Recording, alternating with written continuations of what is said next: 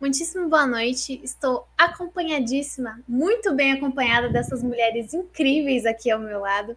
Temos hoje Letícia Mota, Nath, Nanda, DRN, Naxi, meu amor. e hoje a gente vai falar um pouquinho sobre alguns tópicos do ato 3 de Valorant e dar um gostinho em relação ao Girl Power, né, Let? Opa, vem novidade aí.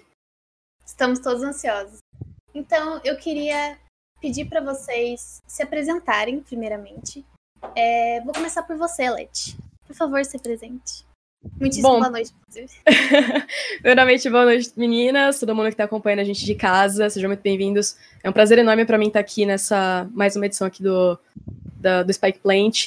Já acho que a quarta ou terceira vez, agora eu não, não tô lembrada, mas mais uma vez que eu tô aqui. Bom, eu sou comentarista e analista de esportes, eu tô trabalhando com o Valorant desde o início, basicamente, aí do cenário. E é um prazer estar aqui para poder comentar várias coisas com vocês. Muito obrigada. Ah, e todas aqui para aceitar o convite, né? Estou muitíssimo nervosa, minha primeira vez apresentando, então, ó, chat, por favor, não pega pesado comigo, hein? Então vamos lá. Nanda, apresente-se pra gente, por favor. Tudo bem, gente? Boa noite, boa noite, meninas. Gente, que honra, né? Estar mais uma vez aqui. Eu acho que ainda dominado por mulheres, eu acho que é essencial aqui, mulheres que fazem a diferença pro cenário de Valorant. Eu sou comentarista também, eu comecei desde o começo junto com a, com a Leti, assim, a gente tem o início aí como caster de, de Valorant. Já venho de um outro FPS, que é o CS, mas agora meu coração tomou um dono aí, que é o, que é o Valorant, então é, vamos construir esse cenário juntos e vamos que vamos. Tem, acho que tem bastante coisa para falar sobre o ato 3, gente. Então vamos lá. Por favor, Nath, minha querida, se apresente também. boa noite, chat, boa noite, meninas, todo mundo. Muito obrigada de novo pelo convite. É, eu sou a Nath, comentarista de Valorant, jogadora, e gosto de falar que tudo que envolve esse jogo eu tô, tô um pouco metida, enfim. Eu aí. É... é isso, sou comentarista e. Boa noite. Maxi, por favor, Boa noite. Boa noite. Queria primeiro dizer muito obrigada pelo convite. Boa noite pro chat, boa noite para todo mundo. Estou muito feliz de estar aqui. Quando eu fiquei sabendo quem, quem ia estar comigo junto aqui, eu fiquei muito feliz, que eu fiquei sabendo só depois. Porque eu gosto muito de todo mundo. A Leti, eu não preciso nem falar, pelo que ela está fazendo pelo cenário é incrível e a gente precisava de alguém assim. A Ellie, que tudo que eu sei de tudo é sobre ela, tudo que eu vou é só ir na, na Ellie que ela sabe. A Nath, que é uma competidora incrível, ela sempre dá muita bala e tá comentando bastante coisa aí, eu acompanho. A Nanda, comentarista que não precisa nem falar, sempre fala de mim, eu gosto muito dela. E a DRN, que é meu duo, tipo, não tem nem o que falar do meu time. E eu sou competidora e eu jogo atualmente competitivo feminino de Valorant. E agora que você puxou já do seu duo, por favor, DRN, se apresente, minha querida. Primeiro, boa noite, muito obrigada pelo espaço. Eu sou da RN, eu jogo com a Naxi na Metagaming. No cenário competitivo feminino, a gente disputa campeonatos Miss também, onde puder um espacinho a gente está. muito obrigada a todas por aceitar o convite de coração. Esse programa é muito, muito especial, não só para mim, pra, porque querendo ou não, é, é muito significativo a gente ver tantas mulheres fortíssimas e notáveis no cenário que Ainda assim, sabemos que jogos são majoritariamente masculinos, não é mesmo? E agradecer o chat também por acompanhar a gente aqui. E agora a gente vai partir para o primeiro bloco e a gente vai dar uma conversadinha aqui sobre o mapa Icebox. O tão amado e também odiado pela comunidade agora nesse, nessas primeiras horas do mapa. E para quem não sabe, o Icebox foi um mapa é, pensado pelos desenvolvedores como um conceito muitíssimo aberto, que traz mecânicas novas é extremamente vertical. E eu queria saber do ponto de vista de análise mesmo, Leti. O que, que você tem a dizer? Você que testou junto comigo no evento fechado, o que, que você tem a comentar em cima do Icebox e o que você espera dele? Cara, é, como eu falei recentemente, eu acho que o Icebox é um mapa diferente de tudo que eu já vi dentro do Valorant, acho que é, a gente consegue fazer um recorte né, de alguns FPS, olhar para outros jogos e, e absorver né, o que, que os devs pensaram ali, mas para mim a chave dele é a, a questão da verticalidade, né? A, a, forma como ele foi desenvolvido, como ele foi pensado, é para ser algo um pouco fora da caixa, mas também com várias caixas, né? A gente viu o quanto ele tem de posições, de, de lugares para você ficar posicionado, de pixels que você pode explorar. Então eu acho que ele, ele é muito diferente. É, até cheguei a comentar que para mim ele passa uma sensação de Nuke, para quem para quem veio do CS vai saber, né, o, o, mapa que eu tô falando. A Nuke com uma split, assim, seria algo meio misturado. Você tem as tirolesas ali, você tem um, né, as cordinhas famosas que a gente vê na split. Então, é, é um mapa que passa uma sensação nova para mim, como jogadora. Mas, assim, em termos de análise, eu acho que é, é um pouco cedo pra gente dizer, ou até especular, por exemplo, ah, que agentes serão fortes, ou é, qual que vai ser? Será que vai ter um lado que vai dominar? Eu acho que é um pouco cedo para falar, mas eu acho que é um mapa que ele pode ser muito explorado em termos de tática, né? Acho que é isso que a gente quer ver no Valorant. A gente quer ver os times fazendo execuções e trazendo coisas diferentes, né? Trazendo ali, de repente, uma. É, um agente que está um pouco esquecido, que não aparece tanto em outros mapas. A gente quer ver isso tendo um pouco mais de destaque. Então, eu acho que muita coisa pode ser explorada assim por essa questão do, de ser um mapa aberto, né? Também que você pode explorar muita coisa. Ele tem um meio um pouquinho é, mais aberto também. Tem algumas passagens ali que você só vê o pezinho, né? De quem tá Sim. pro outro lado. Então, é, é, um mapa curioso. É um mapa curioso, mas eu, eu já vi, por exemplo, o FZN reclamando que não dá para varar muito. Então, ele já é um pouco distinto nesse aspecto também. E você, Naxi? A gente tá falando, a gente tava falando de, de análises e você como jogadora, tanto você quanto a DRN, o que, que vocês estão esperando, começando pela DRN? Tá mutada, Dê. Opa! É, eu vi muita gente falando que não é um mapa que parece competitivo. Que a gente lançou, você podia ver o competitivo acontecendo nesse mapa. E esse mapa novo, isso, isso ainda não chegou na mente de ninguém. Não consegue ver tático, não consegue ver nada. Eu vim de um jogo que tinha um mapa que era muito trocação de tiro. Se o outro time era bom em trocação, não, não importava a tática. E para mim vai ser um mapa assim. Uma, o time que for muito bom em trocação de tiro vai, vai ter a sua vantagem. Eu já tenho uma opinião um pouquinho diferente dela. Eu já acho que é um mapa extremamente tático, justamente por ele ser um mapa muito aberto. Eu acho que times que. E, assim, eu acho um mapa bem grande, na real. Ele pode não ser maior que os outros, eu não sei, não vi o tamanho dos mapas ainda, mas ele parece ser um mapa muito amplo, certamente muito aberto. Ou seja, eu acho que ele vai ser um pouco mais difícil para a defesa com um time extremamente tático. Por ser um mapa muito grande, eu acho que um tático com personagens muito bem elaborado, ainda mais que essa suporte nova. Eu vejo a volta do Brin nesse mapa, por incrível que pareça. Então, assim, eu vejo um combo da nova suporte com o novo Brin. Então, eu acho que, assim, vai ser um mapa que vai ser extremamente tático. E times que vier com um tático muito forte, independente da bala, vai ter muita. Vai ter muita, tipo, dominância nesse mapa. Justamente para ele ser um mapa extremamente aberto e abrir várias possibilidades de todos os bonecos. Eu vejo todos os bonecos sejam usados nesse mapa. Todos, eu não vejo nenhum ficando de fora. Então, minha opinião é essa.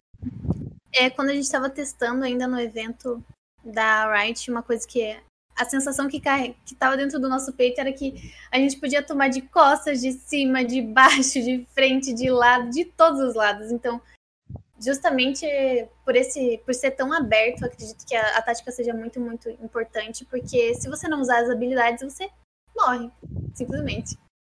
E você, Nanda, o que você acha que tá por vir ainda aí em Icebox? Ah, eu acredito que eu não vou conseguir utilizar muito meu Cypher, já começou, já tô chateada. Eu acho que não vai ter como uh, utilizar muito ele. Eu acho que a gente vai ver bastante a utilização do Brin, como a Nax falou. É, é, como acho que a Ale falou, eu acho que tem essa questão de lembrar muito a Nuke mesmo, que é uma parte muito aberta, muito fora. Então, essas smokes do Brimstone, eu acredito que vai ser muito utilizada. Acho que quem utilizar ele, ou o homem, né, que também é bastante utilizado com as smokes, vai ter bastante domínio de mapa, né, porque vai tirar aquela visão do seu adversário. É um mapa bem diferente mesmo, para ter que olhar para cima, para baixo, é bem Rainbow Six também, né, bem diferente do que, né, do que um Counter-Strike, que é muito mais linha de frente do que você tem que olhar para vários pixels embaixo, em cima. Então acabou me lembrando bastante Rainbow Six, que eu acabei jogando um pouquinho ali. É, é bem diferente do que a gente está acostumado é, concordo que assim, não tem como falar assim, ah, é mais defesa, mais ataque, mas eu acho que é, vai ser um combo aí dos agentes mesmo que, for, que foi escolhido. Acho que dependendo do. Se a gente tá ali numa ranca de sem estar com o time fechado, vai sentir um pouco mais de dificuldade, porque ninguém gosta de pegar um. Ninguém gosta de pegar um, um agente que tem smoke, né? Que é mais ali um, alguém que vai abrir os, os bombs, né? Então, assim, acho que nas rankings se você não jogar com o time fechado, vai sentir um pouco de dificuldade, mas nos campeonatos a gente vai ver bastante aí um, um combo de Reina com Brimstone. Acho que vai ser um mapa muito interessante no competitivo. Uhum.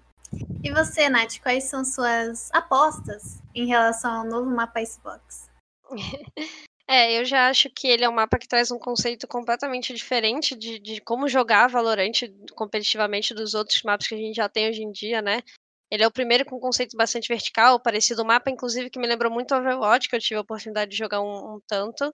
Uhum. Então, uma trocação muito vertical, que a gente não está acostumado, nem quem veio do CS, nem com quem já joga Valorant nos mapas que a gente tem. Então, acho que o conceito de jogar, de como trabalhar o mapa, como pegar informação, como jogar, como bater né, um lugar e, e tirar informação do outro time, vai ser bastante diferente.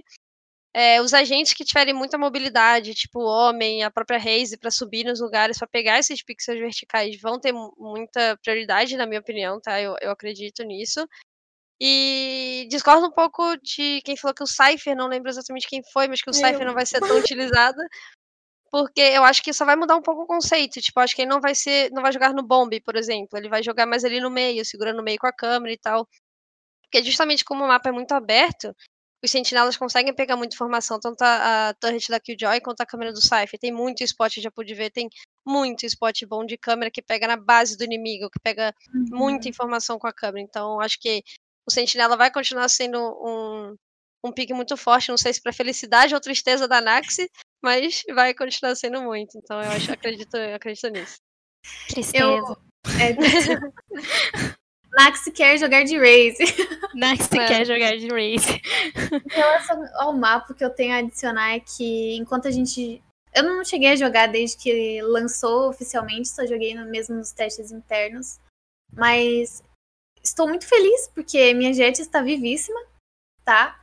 Nesse mapa, a mobilidade dela, como a própria Nath falou, é, é muito forte. Você conseguir subir nas coisas, você conseguir pegar pixels de vantagem que outros agentes não conseguem, justamente por causa dos jumps dela, né? E tô muito, muito, muito animada para ver esse mapa no competitivo, porque como vocês falaram algumas vezes, acho que esse mapa chegou para trazer um uma essência diferente à maneira que a gente joga Valorant. E eu gosto muito disso, porque mapas que trazem novas maneiras de se jogar fazem com que o competitivo não fique estagnado. Isso a gente viu com, quando a Killjoy chegou. Isso a gente vai ver quando a Sky chegar, porque Sky vai vir ali com o pé no peito pra... e acredito que ela vai ser um, um dos agentes mais perfeitos para se jogar em Icebox, justamente por causa das flashes dela, né? Então, estou muitíssimo ansiosa para ver como é que os times vão.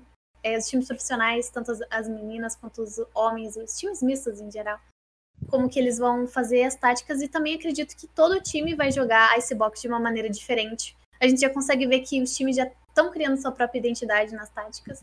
Eu acho que isso vai ser sensacional e vai ser muito bom de assistir. E de jogar também, né? Espero. Mas agora, puxando um pouquinho, a gente comentou brevemente sobre a Sky, se eu não me engano, foi a Let que falou sobre.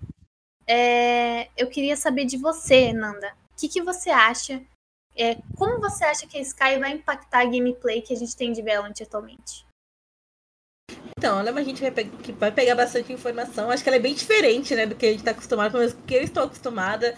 Eu tenho um bloqueiozinho aí na hora de testar alguns agentes, mas com ela eu vou tentar, acho que com, com a utilização da, da, das orbes delas, né, dos, das, dos atributos que ela tem, eu acredito que vai vir bastante forte para pegar bastante informação. Então, como você falou, o, a gente vai ver ela bastante aqui no mapa da, da Icebox por pegar essa informação, né, de, da, da Orb que tem o, que tem o lobinho. É, é um lobo, né, gente? Pelo amor de Deus, fala que.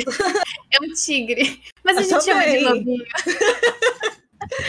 é, e, e essas flashes dela, acho que vai fazer muita diferença Eu acho que vai ser o que o pessoal mais vai, vai falar sobre, acho que essas flashes em alguns momentos, porque ela estoura, mas diferente de algumas outras flashes, é que a gente tem que clicar na né, clicar para que a, a flash né, venha a estourar. Então, acredito que é bastante diferente essa, essa gente, mas que vai ser muito utilizada. Espero que nenhuma seja esquecida, né? Mas ela vem muito forte, vai pegar muita informação de mapa, super interessante. Até no próprio vídeo dela da, de falando sobre a gente, a gente vê bastante ela na Ascent, né? Para pegar bastante informação, que né, algumas orbes vai sendo utilizado para pegar a info de onde que vem os seus adversários. Então, assim, é uma gente acho que meio completa, né? Acho que ela vem muito forte pro competitivo. E eu espero ver aí quem vai largar o agente preferido, né? Será que a gente vai ver a DRM sem a sua Raze? Talvez aí com a Sky, a, o Anax, talvez, né? Tira aí o Cypher. Então, assim, quero ver como que os times vão se adequar aí à utilização da Sky, porque ela vem muito forte. Uhum. E você, Nax, como você vai trocar seu Cypher? Então, é, é, aí que tá. Eu, eu falo brincando de largar o Cypher, assim, eu sou main Raze, mas o meu time já tem três duelistas, então assim, a gente tem a DRN que tem mecanicamente e não só mecanicamente, muita mira com, com a Raze. E eu sei que Cypher é um pouquinho difícil de fazer, não é todo mundo que gosta de fazer. E eu gosto do boneco, eu gosto do que ele faz, eu gosto da possibilidade que ele traz. E não gosto de abandoná-lo se não for para entregar para alguém que saiba realmente o que fazer com o boneco. Porque não é simplesmente jogar. Igual eu amo matar, eu sou uma pessoa que adora apertar W. E eu não posso fazer isso todo round com Cypher, senão eu acabo com o meu time. É um boneco que você tem que saber usar. Mas assim, eu sou. Eu gosto muito mecanicamente. Eu joguei Overwatch, eu joguei CS, eu joguei ambos jogos, então eu tô muito acostumada. Não só ainda tiro, como mecanicamente usar as habilidades também. Joguei LOL, joguei de tudo. Então eu acho que Sky é um boneco que não é só mira. E as habilidades tem como você usar agressivamente? Tem. Mas eu acho que tem que ser um boneco um pouco mais pensado. Você tem que pensar antes de usar. Então eu acho que sim, a possibilidade de eu abandonar o Cypher por ela é um pouco grande, principalmente porque eu acho que ela vai vir muito forte. E provavelmente sim, a pessoa que irá usá-la talvez seja eu. Justamente por eu gostar sim dessa parte mecanicamente. Eu gosto muito de usar a habilidade pra. A favor não só do meu time, mas para matar também. Então eu acho que ela é uma boneca que vai vir mecanicamente muito bem. E quem sabe usar as habilidades bem vai vir muito forte com ela. Então. Gostei muito do boneco. Quero, quero. Tô louca pra aproveitar, quero jogar. Quero jogar. Dia 27 já tá aí. Tô empolgada, quero jogar. Eu quero saber em relação a como você enxerga a Sky no competitivo, Nath. Como você vê que ela vai se encaixar? É, eu acho que ela vai se encaixar muito bem. É, acredito que alguns mapas podem preferir ela em, em, relação ao Sovo um pouco, até assim, são jogabilidades diferentes, mas para encaixar numa comp e outra, acho que ela vai ser muito boa. Porque assim, o kit dela é muito completo, né? Ela tem uma. uma o, o, tigre, o tigre que eu aprendi agora, que é um tigre, porque pra mim também era lobo. Mas um tigre onde você vai vai guiando ele, você pega informação e você pula nos adversários stunas, tem uma flash que parece a flash do homem, é, você tem uma curinha área, enfim, o kit dela é muito completo e muito bom, né? É, mas, mas ela precisa de um babysit ali, porque todas as skills dela ela não fica com a arma na mão. Eu acredito uhum. que competitivamente isso não vai ser um problema, porque os times conseguem facilmente se adaptar a isso é, em jogar em torno dela, em, das skills dela e do babysit que ela precisa. Então, competitivamente, eu acho que ela vai ser incrível, vai se ajustar em muitas compras e vai permitir novas abordagens de você abrir um bombe, por exemplo, de você fazer uma agressiva dentro de um bombe com, com as habilidades dela, né? Joga o passarinho, pega informação cega, o seu duelista já vai, já, já avisa onde está, ele já vai, já mata, enfim. Dá para fazer muitos tipos de play diferente e, e uma mecânica diferente pro jogo que a gente ainda não tem, né? Isso eu acho muito legal. Uhum. Acho que vai se encaixar super bem.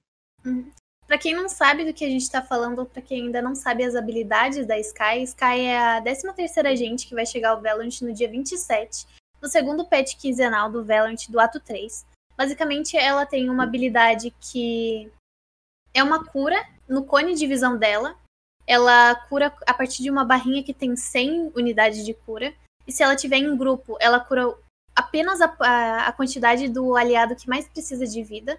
Então, se ela cura uma pessoa ou se ela cura várias pessoas ao mesmo tempo, é a mesma carga, mas ela não consegue recuperar. E ela tem que ficar castando essa habilidade, como a própria Nath falou. Ela precisa de um babysit justamente porque ela não fica com a arma na mão. A segunda habilidade dela, que é o lobo barra tigre, que a gente brinca aqui, ela joga um animalzinho, um tigrinho. E esse tigre, ele fica perambulando pelo mapa, ela controla ele em primeira pessoa, digamos assim. E ela estuna a pessoa que é atingida pela mordida.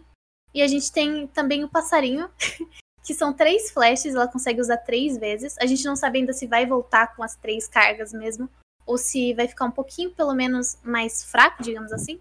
Mas ela tem a opção de simplesmente jogar e ele se desintegrar. Ela não usar, ela tem que ativar a flash para ela funcionar. Ela jogar, ativar, ou ela controlar com a mão dela, e aí sim ela fica exposta, ela precisa do babysit que a Nath falou. E a ultimate dela, que ela joga algumas sentinelas que buscam os três inimigos mais próximos do, do ponto que você soltou sua ultimate. E o que acontece com os alvos é que eles é, são estunados com um efeito muito parecido à paranoia que o homem dá. Então, esse kit que a galera falou que é muito, muitíssimo forte, e eu concordo com isso, é justamente por ela aplicar boa parte dos efeitos que todos os agentes conseguem aplicar em inimigos e aliados, entende? Basicamente dando uma contextualizada de leve. Leti, eu queria saber pra, é, se você acha, você que jogou com a Sky, né? Se ela realmente vai substituir alguém dentro do Valorant. Tá mutada. Mutada. Eu sempre faço isso, desculpa. Todo mundo. É, então, eu até comentei recentemente que parece, para mim, parece que a Sage e o Bruce tiveram uma filha e saiu, né, essa, essa agente nova, que é a Sky. Mas eu gostei muito da experiência que eu tive com ela, particularmente falando. É, eu acho, assim, ela, é ela é uma iniciadora, então, como uma iniciadora, o papel dela é trabalhar com o teu entre-frag, né? É trabalhar com o cara que vai fazer a, a, entrada no site, vai ser o duelista, vai ser o cara que vai dar a cara primeiro. Então, é, eu acho que o kit dela é muito forte, mas eu não vejo ela sem trabalhar de mãos dadas com outro agente ou com o time em si. Eu acho que ela precisa né, desse trabalho conjunto. É, até, eu não lembro agora, eu estava conversando com o Sev hoje, ele falou que achava que ela era mais independente, assim. É, eu acho que sim e não, ela pode jogar solo, mas é perigoso, você tem que ter um timing muito bom, assim como o Breach tem que ter um timing para fazer as skills dele.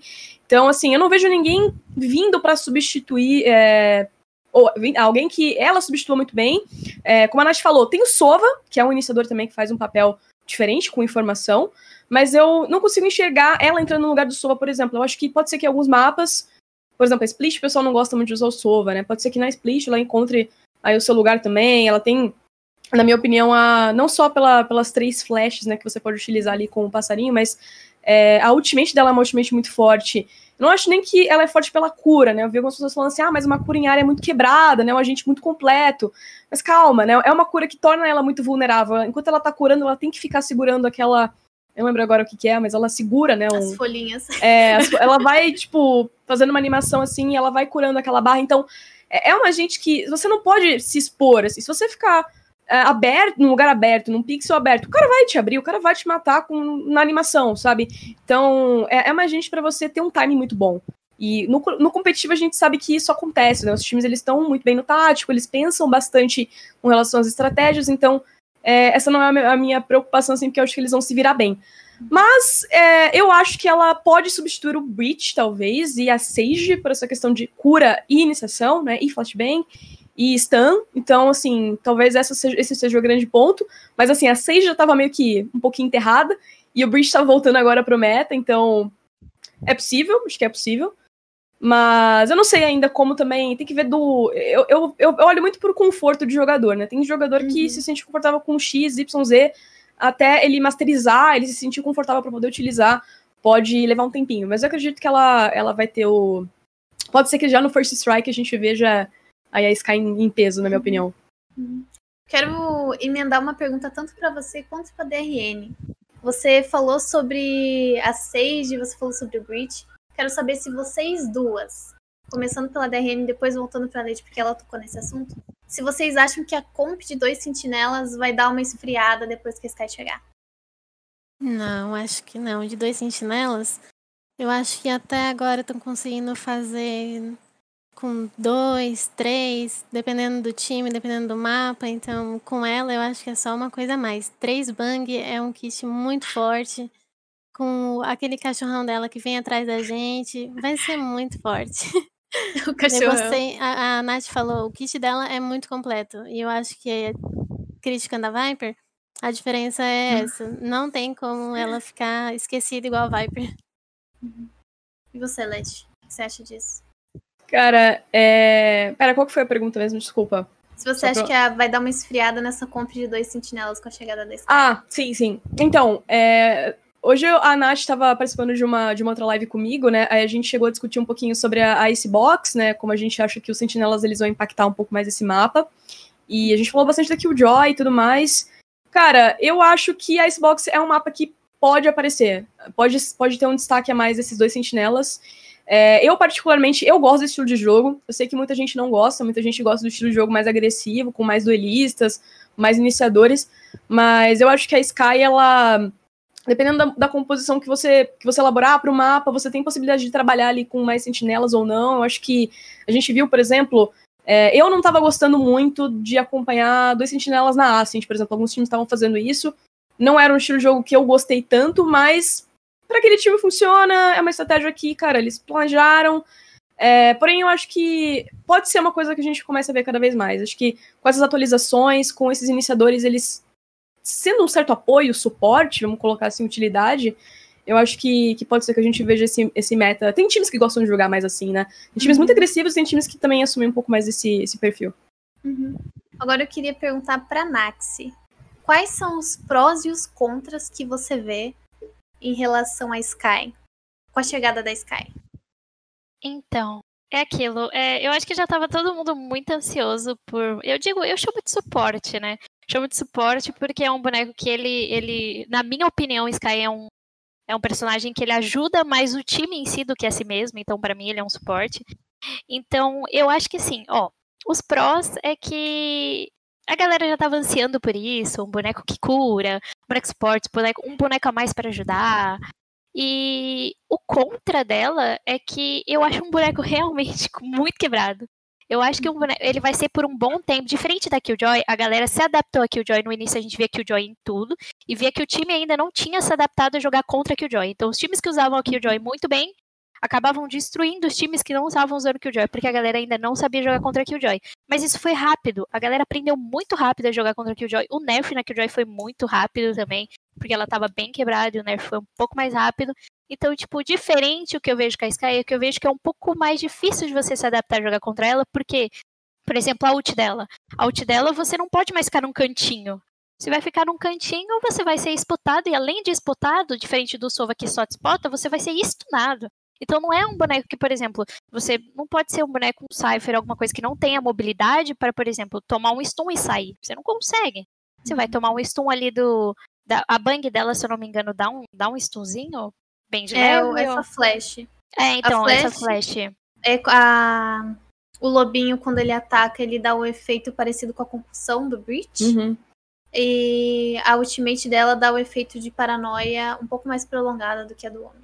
Então, então não é só mais um boneco de informação, que é um boneco igual o Cypher e um Sova. Então vocês não só spotam o cara, você spota e stuna, você sabe onde o cara tá, você pode entrar no bomb sem preocupação. Então eu acho que essa agressividade com esse boneco vai ser muito bom. Então você bota uns dois duelistas ali e esse boneco, como vai ser muito forte. E eu acho que até os times aprenderem a jogar realmente contra ela, vai ter que esperar um pouquinho para ver o que tá acontecendo no mundo afora, como tá o competitivo na NA, ver um pouco de tática, ver um pouco de VOD, porque assim, você ir para um Icebox, que já é um mapa extremamente grande, com um boneco desse, acho que o tático vai ficar um pouco mais difícil de segurar. Então, o contra dela é realmente por ter esse combo muito forte. Mas alguém tem algum, algum contra que vocês querem levantar em relação a ela? Ou algum pró? Acho que o contra Não, é só que dá pra quebrar, né? De resto. É. Você acha um contra? Quer dizer, dependendo do ponto de Ah, vista, de que lado você tá. É, eu acho que assim, é, é uma coisa que tem que ser muito bem treimada, como eu falei, se você, você tem que estar de mão com mão dada com o duelista, né? O cara que vai fazer o enter, ele, na hora que você bangou, é insta, o cara vai pra cima. Tipo, se for uma coisa que demora, que, mano, não, não aconteceu naquele timing, você perdeu o timing, né? Tipo, é é uma coisa que no competitivo ela vai funcionar mais facilmente do que na, solo- na tua ranqueada, né? Eu ia falar solo kill Uhum. é, ranqueada, enfim, é, na casual. Acho que vai ter uma dificuldade a mais se você não tiver uma cal com alguém. É, ou num, num time, com certeza vai, vai fluir de uma maneira mais, mais tranquila. Mas eu acho que é. Eu acho também que assim, o pessoal tá achando excessivamente broken, mas também, assim. É, por exemplo, eu, eu comentei hoje da cura, né? A cura em área. Que oportunidade você tem de utilizar uma cura em área? Quando você, por exemplo, defesa. Cara, cada um tá cobrindo o teu site, cada um tá fazendo o teu papel ali no mapa, sabe? O, o, cara que tá na A, você tá cobrindo a B, o cara que tá na A tomou dano, os dois tomaram. Os dois estão defendendo a A, tomaram dano. Até você chegar lá e curar, pode ser que os dois estejam mortos, pode ser que você consiga curar um. E aí, tipo, é uma coisa que a gente vai entrar em discussão. Vale, será que vai valer a pena curar um? Talvez.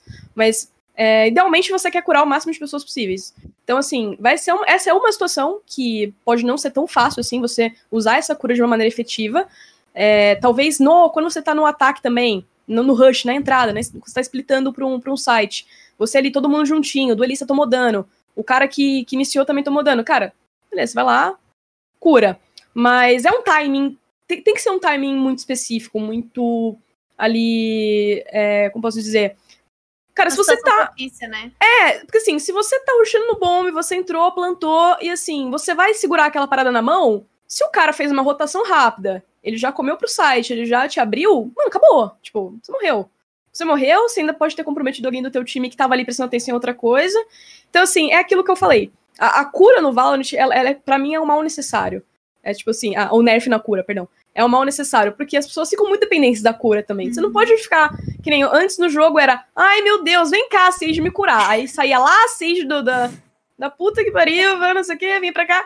E tipo assim, é, é uma parada que, que compromete teu jogo, sabe? Uhum. Você. Toda a situação que você se coloca para poder ter uma rotação pro cara guivar a posição dele te curar, meu. Uhum. Não sabe? É, no CS não existe isso. Desculpa, não existe. deixa eu só né? dar um pontinho aqui. Desculpa, é verdade, Skelete falou, eu tinha esquecido esse ponto. Desculpa, galera, se é que assim, eu tô vendo em vista um nível competitivo. Desculpa que às vezes eu esqueço os normal games da vida, alguma coisa assim. Mas eu acho que esse ponto que ela pegou é muito importante. Ele, por, na minha opinião, como eu já peguei no ponto desde o início, ele parece ser um boneco extremamente é, muito estratégico. Então, assim, eu não vejo muito uso dele numa solo kill, que você precisa pegar um boneco que é mais solo, você precisa pegar um boneco que às vezes se vire sozinho porque você não tá com seu time. Então, vendo em uhum. vista o competitivo, eu acho que é um boneco broken. E não só pela cura. Na verdade, a última coisa que eu pensei no boneco dela é como cura. É realmente um boneco muito forte de informação, na minha opinião. Uhum. Concordo plenamente com a, com a Let sobre essa questão da Sage, né? A Sage, qualquer coisa, tem gente que costuma assim, ah, perdeu 20 de life. Cadê? Sage? Sabe? Médico! Era muito assim, Médico. Era muito assim. Tipo, gente, levantou a bandeirinha, vem aqui. E, e agora com a Sky não, não vai ser muito assim. Eu acho que a Sage é muito rápido, né? Ela vai, dava cura e voltava. Acho que com a Sky, assim, pelo modo que vocês estão falando, vai demorar um pouco mais. Ela vai, ela vai ficar muito mais desprotegida. Então, se não tiver alguém perto, se ela dá as costas, por exemplo, tá ali na, na, na Heaven, tá ali no bom site da B, vira as costas e, ela tá dando, é, dando uma cura para alguém, né? Gente, ela vai, o pessoal vai para cima dela, não vai ter como. Sim, então, é, assim, é. É, vai, vai ser mais demorado ali a cura dela. Então, acho que assim, tá ali para ser utilizado, mas não acho que vai ser o mais utilizado, sabe? Eu acho que essa questão de iniciador dela, as flashes, o lobinho, o tigrinho, ele vai ser muito mais utilizado. Eu acho que ele vai ser muito mais útil aí para pegar informação da onde que está vindo seus adversários do que a própria cura em si. Uhum. Uma coisa que, já puxando, já indo de saco para mala, como diria minha mãe, é, e a Leite já tinha dado até uma comentada sobre o, os nerfs na cura serem um mal necessário no Valorant, né? que eu também acredito nisso, que a partir do momento que as pessoas é, começam a se tornar inconsequentes em relação dessa segurança que uma possível cura pode dar, eu queria puxar para, primeiramente, o que vocês acham que, que são necessárias, tipo, mudanças que são necessárias para o Valorant se tornar ainda melhor do que ele já está no estado atual. E a segunda coisa que eu queria falar é que, chat, vocês podem participar, tá? Vocês podem mandar perguntas que a gente está lendo tudo certinho. É, a gente tá vendo tudo que vocês estão falando aí no chat, viu? Então, se vocês quiserem mandar qualquer coisa, é, quem vocês querem escutar falar sobre determinada coisa, é só vocês darem um feedback aí pra gente que a gente tá de olho, beleza? Eu queria saber de você, Nanda, você que já tava acabando ali certinho a falar sobre isso, quais são os, as mudanças que você vê que ainda assim são necessárias, quais ferramentas que você acha que ainda são muito necessárias no Valorant, para o Valorant se tornar um jogo ainda mais completo e ainda mais competitivo do que já é. Falando de, de forma, tipo, como player, eu acho muito difícil para mim dizer. Eu falo, vou falar, tipo, como uma pessoa que tenta analisar, analisar as coisas, os jogos, os players e tudo mais. É, eu acho que tem essa questão do pause. Eu acho que todo mundo deve concordar que acho que um pause faria aí tanta diferença, né? É, a questão dos próprios casters mesmo, é, na hora que a gente vai fazer algum campeonato que não é oficial da própria Riot, né? A gente tem aquela questão do jogo personalizado e a gente não consegue alinhar o comentarista com o narrador.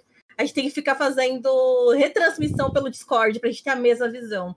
Então, no CS, né, a gente tem um diretor automático disso. Talvez ter pelo menos esse tipo de ferramenta, né? Porque acho que facilitaria muito a gente a visão, porque às vezes pelo Discord a gente perde muita qualidade. Enfim, eu acho que para Caster eu acho que é interessantíssimo ver essa questão das demos. Eu não sei quanto tempo isso pode acabar demorando. A gente sabe que é, é um trabalho muito, muito forte. Depende muito de servidor. Eles querem estabilizar primeiro todos os servidores para depois pensar em algo muito grande. Você ter todos os jogos ou durante um tempo alguns jogos salvos é muito trabalhoso. A gente sabe disso. Como player, nossa, gente. Alô, DRN? Max, ajuda. É, não, eu não sei, eu acho que na forma, pelo menos para mim, que, que jogo de forma muito casual, sabe? Não é algo, não é algo competitivo. Eu não uhum. vejo muita. algo assim, ai meu Deus, precisa melhorar muito. Eu acho que eu trago a visão mais do, do caster por, pela necessidade que eu tenho do jogo, né? Porque eu usufruo mais do jogo, que é a parte mais de análise. É, mas acredito que as meninas possam falar melhor aí, a Nath, a Nax e a DRN, até a própria Lê, talvez, falar nessa parte de como eu player. Queria só salientar aqui pra galera, para quem não sabe, algumas mudanças que vieram muito positivas nesse patch, primeiramente foi o mapa, que foi muito, muitíssimo pedido para nosso formato de MD5, principalmente no competitivo. E também porque a galera já estava um pouquinho saturada dos mapas que a gente tinha aí na, na map do Valorant. A gente teve algumas mudanças no Deathmatch, que é o modo mata-mata, que a galera curtiu bastante. Inclusive, quero muito que a DRN fale sobre isso. E não só eu, Kaizen Wellplayed também quer que a DRN fale sobre isso. e também a gente teve a adição de novos slots para o modo espectador, tanto para casters quanto analistas e coaches também assistirem as screens e os torneios. Então a gente vê que a partir disso a Riot se propõe muito a realmente fazer o que você quer, o que a comunidade quer que a comunidade espera do jogo. Então eu acho isso muito, muito, muito positivo mesmo. Todo o crédito vai para Riot em relação a isso. DRN. Kaizen Wellplayed perguntou para você. Você acha que a mudança no modo mata-mata melhorou? Já que você gosta de DM por vir do Point Blank, que é um jogo de que o DM é muito jogado? Sim, nossa, 100%. No PB era muito comum a gente fazer um cadeário na DM assim, todo jogador jogava DM, pré-camp, pós-camp. E hum, aqui eu não conseguia sentir a DM. Era péssimo. Todo mundo parado, cravado no mapa, ou sabia onde você vem por causa do minimapa. Para mim, o minimapa foi tudo. Assim, tirou atualização a cada segundo, assim. Uhum. Já melhorou 100%, mas adicionaram players, né, também na DM, então você não fica mais procurando pessoa e morre de costas sem nem ver. Toda hora tem alguém na sua frente. Eu achei muito melhor. O que ainda pega um pouco é o som. Os passos é, é muito claro, é muito definido. Isso para o competitivo é muito bom. Mas para DM é muito estranho. Todo mundo jogando no, no som. Uhum. É isso. Eu queria saber se você ainda tem alguma coisa que você sente falta no Valorant para ele ficar um pouquinho mais completo. Dentro do jogo, eu não sei. Ah, fora do jogo, Além do que a Nanda já falou do pause, que eu acho que isso é muito legal. É essa plataforma à parte onde você junta 10 players competitivos. Eu acho que isso faz diferença para o nível competitivo do jogo, ele evolui muito mais rápido. Uhum. Mas é off-game, acho que não sei nem se a, Riot pode fazer algo sobre isso ou só auxiliar de fora. Uhum. Mas essa plataforma à parte, eu acho muito legal, acho muito importante. Eu queria saber de você, Nath. Você tem alguma coisa que você ainda quer muito ver dentro do Valorant como uma ferramenta, alguma coisa assim? Nesse sentido? Cara, eu só consigo quando assim, quando eu penso que falta alguma coisa, eu acho que falta o modo de observer para coach certinho, né? A gente até comentou sobre isso no, na conversa que a gente estava fazendo hoje mais cedo, que a Tecalete estava. E o Sev estava lá, ele é coach, ele falou sobre a dificuldade que ele tem de poder participar de, de, de, um, de um. acompanhar um treino do time dele, né? E, cara, para um cenário competitivo, isso, onde hoje em dia em alto nível já tem coach, analista, tem tudo, cara, isso é, é muito, muito, muito importante. É, eu acho que tinham que. Ainda mais agora que o competitivo do jogo já tá esquentando bastante, acho que isso é extremamente necessário pra, pra galera. E uma coisa que eu comentei lá também que, que eu acho muito importante, ainda mais pra, pra galera que acompanha mais o background do Valorant, né? Eles, a Riot liberar as APIs do jogo. Pra gente uhum. conseguir ter sites terceiros e, e plataformas que consigam buscar mais informações, estatísticas, e tudo que nem tem no LoL, né? No LoL você entra lá no OPGG da vida, você tem informação infinita sobre campeões mais picados, qual informação de player exclusiva e tudo isso, cara. E eu acho isso um diferencial do LoL para os outros games, né? Então, uhum. acredito que vão vir. O Valorant ainda tá muito no começo, eles lançaram ainda um beta lá atrás bem, bem cedo, então bem cruzão ali do jogo. Então, assim, acho que essas coisas vão vir aos poucos, mas mais importante agora, urgente mesmo, é o lance do, do Observe do coach, cara, porque faz muita falta. Uhum. É, agora eu queria perguntar para você, Naxi. É, então. Tem mais coisa ainda? É, não, acho que tipo de urgência mesmo é o que a Nath já falou. acho que isso que não tem nem contestação. Isso não era nem para ser discutido. Eu acho que isso já era para ter.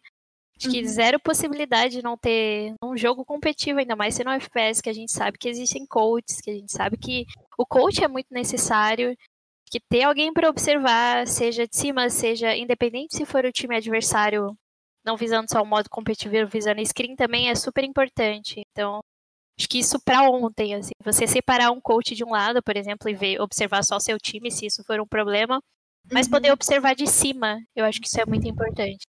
Mas para mim, de urgência, na minha opinião, é isso mesmo. Uhum. Uma das coisas... pessoas. É. Pode falar, não. Não, eu, eu, acho que você ia falar disso, na verdade. Eu vi uma pessoa aqui falando, porque o pessoal tá bastante acostumado, que às vezes tem questão do mouse que você fica mudando a mira, né? A arma de mão. E o pessoal tá meio acostumado, às vezes, a fazer isso, né? De apertar um botão e ir pra esquerda, ir pra direita, enfim. E aqui não, né? Quem é, é destro, quem é canhoto, assim, não vai jogar normal, né? Eu vi pessoal aqui do chat falando, e assim, é um detalhe, mas eu acho que do por que não, né? Acho que é um cuidado aí para quem não está acostumado a usar a sua mira do lado direito, quiser ficar mudando, como tem de costume, por que não? É uma coisa, não acho que seja tão complexo por ser da área de tecnologia. Já, já, já trabalhei com programação, não acho que é uma coisa que, meu Deus, mas eu acho que há outros itens que são mais necessários para esse momento do, do jogo, pra, pelo crescimento do jogo, e que isso pode ser deixado para depois, mas essa atençãozinha para isso acho que seria legal também só para esclarecer algumas coisas e é, ainda assim comentar uma coisa que eu vi no chat, mas eu perdi. É, servidores fora de São Paulo, aqui no Brasil, seriam sim muito interessantes. Servidores mais é, periféricos da região sudeste seriam muito interessantes, justamente para dar essa oportunidade de ter uma experiência competitiva nos próprio, no próprio modo competitivo, não necessariamente é, só em campeonatos, né? Seria muito interessante trazer um, um ping um pouco mais baixo, uma gameplay mais fidedigna, mesmo é, com esses servidores mais bem localizados e distribuídos. E outra coisa em relação à mão esquerda, né, o, modo, o modelo canhoto, eu queria dar uma leve explicada aqui para vocês o porquê que é tão complexo eles fazerem isso. Basicamente, no Valorant, a gente tem alguns agentes, como a Raze, por exemplo, que o ponto de partida de uma das habilidades dela são as pontas dos dedos. Quando eles espelham isso, a trajetória da granada passa a ser diferente. Isso acontece não só com ela, acontece com alguns outros agentes também, mas agora de cabeça eu não lembro. E a gente teve uma conversa dessas com no evento que eu e a Letícia Mota participamos do evento fechado que teve pra gente testar tanto a Sky quanto a Xbox dar umas uns pitacos, digamos assim. Uhum. E eles têm muita preocupação não só com essa integridade competitiva que simplesmente espelhar o modelo podia trazer para o Valorant. Ainda assim é muito trabalhoso, porque eles querem que seja fielmente.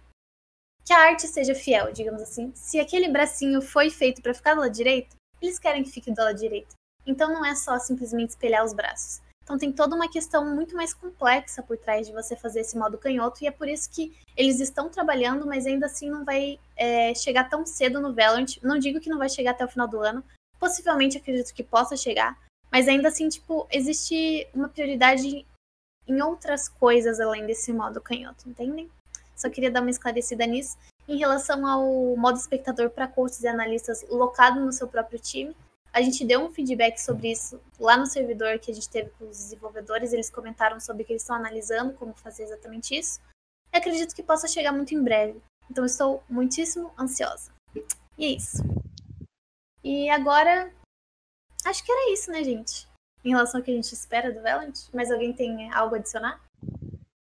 Não. Ah, então eu acho que tem uma coisa, mas nem é tipo pontas, tipo, não é, não sei muito se é a Riot que cuida disso, acho que nem é isso.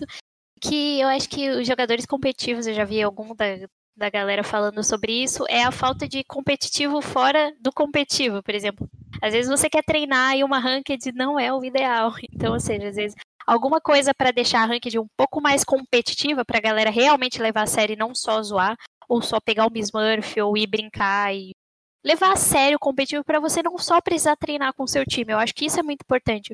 O seu treino individual é muito importante. Eu não acho que a Ranked seja o lugar ideal atualmente para isso. Ou seja, talvez um leaderboard, que eles já falaram que vai vir, talvez ajude isso, que a galera leve mais a sério e fala, pô, eu quero primeiro lugar, vou levar a sério, quero ganhar. Uhum. E deixe um pouco uhum. mais competitivo e a gente consiga treinar fora do, das equipes, fora das screens também. Acho que isso é importante. Uhum. Eu concordo. Mas alguém tem algo a adicionar? Não. Não? Já falaram tudo mesmo. Então vamos passar, já pegando a deixa sobre competitividade, não é mesmo? Que a gente falou sobre integridade competitiva e tal. Eu queria puxar um pouquinho agora né, para esse segundo bloco do programa sobre o cenário feminino de Valorant, que aí sim a gente quer colocar muitos pingos nos is aqui e deixar bem claro algumas coisas para umas pessoas que ainda não estão conseguindo entender o panorama completo do cenário feminino e a importância dele, talvez. É, atualmente está acontecendo o Metrópole Rivals Women's Cup, que é muitíssimo importante, né? E logo, logo, né, Leti, minha querida, vai acontecer o Girl Power Valorant, que estamos muitíssimo ansiosas e ansiosas, todos nós estamos. E eu queria saber de vocês, é, como vocês estão enxergando o cenário competitivo feminino de Valorant no momento, e eu queria começar por jogadoras. TRN, me diga o seu panorama geral. Como você acha que está sendo? Como você acha que isso está impactando no cenário misto de Valorant? E dê seus pensamentos em relação a isso. Hum, ah, eu achei que já começou muito legal. Eu vi o primeiro campeonato tendo 30 times, números que nem, ninguém esperava. É, cenário feminino sempre é limitado, porque, porque é limitado o público. Simples, né? Não tem mais nada, mas e então 30 times foi muita coisa, eu achei isso sensacional. Eu vejo muito jogador grande do competitivo dando muito visibilidade para isso também. Eu acho isso muito importante porque no final do dia quem são exemplos são esses jogadores. Então, é, eles darem esse apoio, darem visibilidade, compartilharem um campeonato, é muito legal. Eu uhum. acho e para mim tá sendo viver um sonho, né? Assim, eu vim de um jogo muito pequenininho, então Valorant é gigantesco, tá aqui para mim é uma oportunidade muito grande e só o Valorant feminino que me deu isso. Então, sensacional. Eu queria, já puxando, né? para você, Nax, como é que tá sendo você que já tanto, acho que vocês duas, se eu não me engano, participaram do, do misto de alguns jogos. É, eu queria saber para você quais são as maiores diferenças que você está vendo em relação a, ao misto barra feminino do Valorant para outros jogos que vocês já jogaram? No caso vocês, porque eu quero que a DRN fale um pouquinho também só. eu acho que não tem nem comparação, como a DRN falou, o que o Valorant está fazendo, não só... Não, não acho que seja o Valorant, eu não acho que é o Valorant, eu acho que o Valorant não tem nada a ver com o que está acontecendo. Tipo, o jogo em si é dele, é o Valorant, mas são as pessoas acho que pessoas vieram muito forte para o jogo e tá fazendo o cenário feminino, que é um cenário que nunca é importante para nenhum dos jogos, e tá fazendo aqui ser, ser algo literal, assim, muito importante. As pessoas vão engolir Não tem opção, vocês vão engolir. É basicamente isso que estão fazendo. Você não gosta, não tô nem aí. O competitivo vai acontecer, você gostando ou não. As pessoas que estão vindo muito forte, por exemplo, a gente vê a Let, a Let o tempo todo ajudando todo mundo. A gente vê você falando o tempo todo, fazendo valorosas. Que valorosas a gente sabe que começou, não tinha nada, não tinha nada. Tinha um campzinho que valia o quê? 500 reais e a, a Ellie já tava ali. Não, vou criar o valorosa foi uma ideia genial, porque une muitas meninas que às vezes não sabem o que fazer, não sabem onde entrar. Não é igual a gente que já tem uma base, já sabe como entrar num competitivo, elas não sabem muito bem para onde ir. Você deu um norte para elas. Então a gente vê pessoas, não só mulheres, a gente vê homens ajudando muito, a gente vê os meninos da Game Landers o tempo todo. Eu vejo o Niang, ele vem falar comigo, ele vê, ele assiste o camp. Então assim, você vê os times tier 1 não só meninas, a gente vê os homens também super interessados, apoiando, compartilhando, que eu acho que falta nos outros jogos. Os homens, tipo, o competitivo em si nos outros jogos é muito preconceituoso. Não que o Valorant não seja, porque a gente viu a chuva de, é. de toxicidade que estava sendo. Mas a gente veio com um escudo, a gente veio com, pô, vocês não aceitam, não tem problema, a gente vai fazer vocês querendo ou não. Então é assim, eu acho que a gente está sendo muito abraçada, não que a gente vai ficar só no cenário feminino, é, não que a gente vá só jogar o competitivo feminino, eu acho que as pessoas precisam entender que não é que a gente está acomodada, não é que a gente está aqui porque, nossa, a gente está jogando competitivo feminino porque a gente só consegue jogar isso. Não. É, eu digo por mim mesma, eu digo que eu, porque eu tentei o cenário misto antes de vir para o feminino, mas, felizmente ou infelizmente, o cenário feminino me acolheu muito melhor, porque eu já tô cansada, acho que desde 2012 tentando uma hora você cansa de levar porrada, xingo e ver que o problema é sempre você, eu acho que a gente cansa disso. E, e ver que as meninas se acolheram super bem. Os times, por mais que tenha alguma tretinha ou outra, nada demais, a gente vê as meninas se apanhando, vê o cenário de fora se apoiando, acho que isso é muito legal, muito importante. Então, faz toda a diferença. Acho que tudo é diferente no Valorant feminino. Tudo. Não tem nem comparação. É um sonho. Você tem algo adicionado, Henrique? Eu fiquei na dúvida no lançamento do jogo se ia ou não ter um cenário feminino. Porque da Riot a gente não vê isso em outros jogos, então você fica na dúvida. Aí quando saiu o primeiro projeto seu, eu já falei, opa, aqui tem coisa. E aí vem uma atrás da outra, as garotas fazendo campeonatos com caster inteiro feminino, eu achei sensacional. Uhum. Inclusive, um beijo para Evelyn, que ela deu uma passadinha aí no chat. Não sei se ela ainda está entre nós, mas Evelyn, sou maravilhosa. Um beijo para você. Hoje ela estava ao lado de Letícia Mota falando sobre o Valorant, sobre o Auto 3 também. Um beijo para você, minha querida. Você também é tão importante quanto todas nós que estamos aqui. Não se esqueça disso, você é maravilhosa. E eu queria já puxar aqui que teve uma pergunta no chat. Eu queria que você falasse um pouco sobre isso, Leti. O LBZin CSGO perguntou: existe diferença entre homem e mulher em jogos eletrônicos? Cara, é, é uma coisa que eu até tava me emocionando um pouco com a fala das meninas, porque, cara, eu, eu sou jogadora casual, assim, eu gosto de jogar competitivo, claro, eu gosto de pegar o meu rank lá, mas nunca quis ser pró, eu acho que isso tem um pouco da nossa cultura. É, as mulheres, elas não são criadas e ninguém coloca na tua cabeça que você vai, sei lá, largar uma faculdade para ser pro player, tipo, falar isso pro, um pai, pra uma mãe, cara, é uma coisa que não existe, né? É, eu ainda fui para uma carreira diferente, né? Eu sou, sou, comentarista, sou analista hoje de, de esportes, né? E me sustento com isso. É, sou privilegiada, cara, eu sou. Eu, eu, vim, eu venho de um recorte, né? De, cara, três, quatro anos já trabalhando com esportes. E olhar para esse cenário, para mim, é tipo, olhar para um cenário privilegiado, assim. Os homens, eles estão ocupando esse espaço desde sempre, né? A gente vê desde o início do competitivo lá atrás, nos primeiros jogos, os homens assumindo esse espaço e as mulheres sempre renegadas, sempre atrás, sempre atrasadas. E não é por habilidade, mano. A gente sabe que, cara, diferente do, de um cenário de esporte tradicional, em que você tem que separar, porque existem algumas diferenças físicas, né, coisas genéticas, a gente tá falando de um, de um esporte, de um esporte, né, um esporte eletrônico em que você tem a mesma habilidade, você, tem, você precisa do raciocínio, todo mundo tem, cara, um raciocínio a, a ser desenvolvido, a ser trabalhado. Então, cara, para mim não, não, faz sentido você é, entrar nessa discussão e não fazer um recorte de, de classe, de gênero, de raça. Porque, assim, cara, a gente tá falando de um cenário muito privilegiado, o cenário pro player, né? O cenário da, das pessoas que podem jogar profissionalmente. E, e, o Valorant, eu senti isso, ele foi, for, ele foi segmentado, ele foi é, ele nasceu para mim de um, de um ambiente em que a maioria foi renegado, né? Quantas pessoas a gente não viu sair de outros jogos para vir pro Valorant? Então, são pessoas que foram não encontraram suas oportunidades em outros jogos e encontraram aqui, né? Então, mulheres, é, homens de outros jogos também não conseguiram destaque porque precisavam trabalhar e não encontraram essa oportunidade com a Valve, porque a Valve largou, né? Largou de mão o CS. Então, assim, quantas pessoas que não estão encontrando agora o seu caminho, a sua história, o seu momento. E eu me sinto parte disso, né? Eu tô trabalhando com esportes há muito tempo, trabalhei com LoL, trabalhei com, um pouquinho com CSGO, agora tô migrando pro Valorant, assim, é, eu quero construir isso, eu, eu quero estar tá desde o início aqui para ser não só um modelo, mas eu quero incentivar e dar esse suporte para outras mulheres seguirem esse caminho. E o que eu puder fazer para ajudar mulheres a se profissionalizarem, eu vou. Então, é, eu acho que quando a gente fala disso, cara, de diferença, cara, olha para nossa história, olha para a história de homens e mulheres, sabe?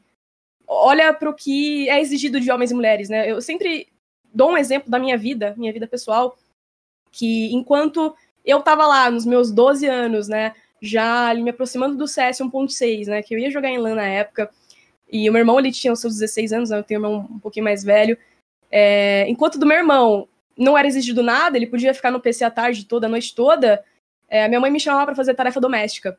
Então eu não podia ficar jogando, eu não podia ficar a tarde toda, a noite toda me dedicando a um jogo. É, então já começa por aí, já começa em, em minúcias, né, em detalhes que a gente não, não, vê, que a gente não enxerga. Então a gente estar aqui nesse momento, né, estar falando de um jogo, estar falando de um esporte já é uma resistência, já é um, cara, um movimento foda. Então é, não, vou, não vou começar a, a, palestrar muito mais, gente, prometo. Mas é que me, emociona muito estar aqui, porque nós, nós somos privilegiados, a gente é esse recorte de resistência no, no cenário. Uhum. Uma coisa que eu queria salientar também, lembrar, fiz uma matéria sobre isso no QG da L lá no Zone, então se algum mod puder mandar o link aí pra gente dar mais uma contextualizada um pouquinho mais é, profunda, digamos assim, mas basicamente, quando a gente fala sobre mulheres nos jogos, tem o sexismo, que é o que é ou não de mulher. Você jogar realmente é uma coisa que uma mulher deveria estar fazendo. O sexismo diz que não, entendeu? Uhum. Então a gente já passa por essa dificuldade. Existe o preconceito que a gente sofre do machismo mesmo, que já está escancarado. Em muitos jogadores que não aceitam jogar com mulheres, em, em, dentre outras coisas que acontecem. Justamente a parte de culparem você porque você é a única mulher do time, não serem tão. É, digamos assim, não darem oportunidade para as mulheres é, criarem experiência no competitivo. E o cenário feminino vem justamente para isso, para encorajar a entrada das mulheres. Muitas mulheres, muitas casters, analistas, jogadoras, coaches, elas, team managers, elas nunca tiveram experiência competitiva e elas têm interesse em entrar no cenário. Não só o cenário feminino, como eu falei na minha matéria, entendeu? As pessoas precisam de experiência para crescer de uma bolha, expandir essa bolha e ir para o misto. A gente viu a Naxi fazendo isso. A Naxi explodiu de uma bolha, ela sempre veio do tentando, tentando, tentando, tentando misto. Ela resolveu criar experiência para chegar lá com o pé na com o pé no peito de todo mundo, entendeu? A partir da experiência que ela estava criando junto do feminino, porque ela estava se sentindo segura e ela pode comprovar aqui que ela realmente está se sentindo muito segura nesse cenário feminino de agora. Com certeza. Ela chega lá no misto com confiança suficiente com habilidade suficiente, porque elas sim, elas, elas não estão se limitando somente ao feminino. Entende? Uhum. Elas estão pegando experiência no feminino. É, toda essa experiência que nos é, ainda assim, muito negada nos esportes, a gente vê isso, a gente sente isso na nossa pele. Entende? As iniciativas femininas são tão importantes justamente por isso. Porque quando nós somos destacadas, digamos assim, a gente geralmente não é destacada pelo trabalho que a gente está fazendo a gente é destacado porque, ah, nossa aparência. Ah, porque ela é amiga de fulano. Ah, porque ela namora com ciclano. Nunca é porque sou uma pro player, entendeu? Sempre é porque ela é alguma coisa de alguém. E esse tipo de iniciativa é justamente para quebrar esse paradigma, entende? Então, saibam que as meninas. Tem meninas, sim, que gostam de se limitar ao, ao feminino, que gostam de jogar o feminino porque elas gostam de viver naquele ambiente seguro. Tem gente que não tem a preparação emocional para lidar com um misto. E exige não muita preparação. E exatamente, não tem nada de errado com isso. Mas uhum. Todas as meninas que extrapolam essa bolha, você pode ter certeza que o feminino teve impacto. Eu até me emociono em falar isso. Então, eu vou falar um ponto importante, porque foi o que aconteceu, foi algo sério. Foi quando, tipo, eu decidi que eu iria jogar o competitivo feminino de Valorant. Eu não vou dizer que eu nunca tive preconceito, eu já tive, eu já fui contra. Seria a maior mentira do mundo eu falar que eu não era contra o cenário feminino. Por quê? Aqui, a bonitinha aqui não conhecia nada, não conversava com outras meninas. Os amigos que tinha, fui introduzida no meio, conversando com muitos homens. A bonitinha que ia falar, vai, competitivo feminino, pra quê? Ajuda no quê? Com o tempo, depois que eu fui entrando nos times, que eu fui levando porrada, que a gente vai entendendo, que a gente conversa com outras mulheres, que a gente abre nossa cabeça, que a gente entende o porquê é importante o competitivo feminino, hoje eu entendo que eu falo que não tem jeito, precisa, é necessário. E as pessoas só vão entender que é necessário se sair da bolha. Então, assim, o que eu posso dizer é o seguinte: a conversa que eu tive quando eu decidi que eu ia jogar o competitivo feminino foi, Nax, como que você aguentou? Eu tô falando de meninas que eram Bo meninas são top, meninas são radiantes, meninas são boas. Como que você aguentou dando tempo? Como que você não. Eu falava, ó, gente, tinha dia que eu sentava e chorava a noite inteira. E não é brincadeira, por coisas que eu nem sabia por que, que eu tava chorando. Então era coisas que assim, não acontecia com todos no time, mas acontecia com você. Você sabia que era específico para você. Você sabia que aquilo era com você. Então você sente e chora. E, e não é questão de, ah, você chora porque você é mulher. Você chora porque você não aguenta o baque. Não, é porque é muito psicológico mesmo. Eu aguentei uhum. durante muito tempo chorando, com o psicológico fugido, porque é algo que eu quero. É o meu sonho, eu quero mostrar que eu consigo e que eu posso. Porque é meu, é algo meu e ninguém tira de mim. E minha mãe, e outra, eu tive o apoio da minha mãe, o que é diferente. Minha mãe olhou para mim no dia que eu chorei e falei, mãe, eu não aguento mais. Ela olhou para mim e falou, filha, se ninguém conseguiu, nenhuma mulher conseguiu, porque eu olhei para ela e falei, mãe, mas não tem nenhuma. Eu chorei para ela, falei, mãe, não tem, não tem. O que, eu vou fazer se não tem nenhuma? Ela falou assim, então você vai ser a primeira, sempre teve a primeira, por que, que não pode ser você? Então eu continuei a partir daí. E nem todas têm o apoio, o abraço da mãe, o carinho da mãe. Minha mãe falava, filha, você foi pra escola, tirou boas notas? Então, perfeito. Então chega em casa e pode jogar. Minha mãe joga Free Fire. Minha mãe passa, eu ligo pra minha mãe, minha mãe não fala comigo porque ela tá ocupada na partida de Free Fire. Então não é toda mulher que tem isso. Não é toda uhum. mulher que tem uma mulher mostrando que você é uma mulher que pode. Então, uhum. tipo, eu acho que vai muito disso. As pessoas ainda têm muito preconceito, fecham muita cabeça e não entendem o quanto é difícil. Sim eu queria puxar isso agora tanto para Nanda quanto para Nath. Porque a gente sabe que ainda assim, como para você criar portfólio quando você ainda é muito novo, é, num cenário competitivo, porque querendo ou não, a gente precisa de um determinado networking, a gente precisa de trabalhos é, executados para a galera começar a olhar para a gente, ainda mais sendo mulher, né? A gente sabe que mesmo com um portfólio muito grande, mostrando que você é muito, muito, muito é, competente, ainda assim é difícil a galera é, querer contratar você, né? Porque, afinal de contas, não é Letícia?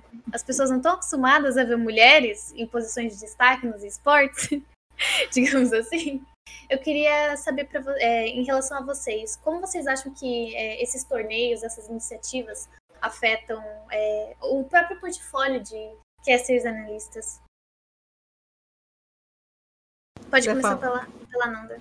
Pra mim? Ah, ok. É, então, assim, é, eu venho do CS, né? Eu já, já tô há 11 anos no CS, é, é muita coisa. Mas é, não que a minha história seja apagada por conta de ser um outro jogo, sabe? Tipo assim, muita gente conhece por conta é, de acabar indo lá para fora por conta do Girl Gamer, é, os trabalhos que já fiz aqui também, já fiz Free Fire, então posso comentar a mãe da, da Naxi, é óbvio, fazendo o seu buia, por que não?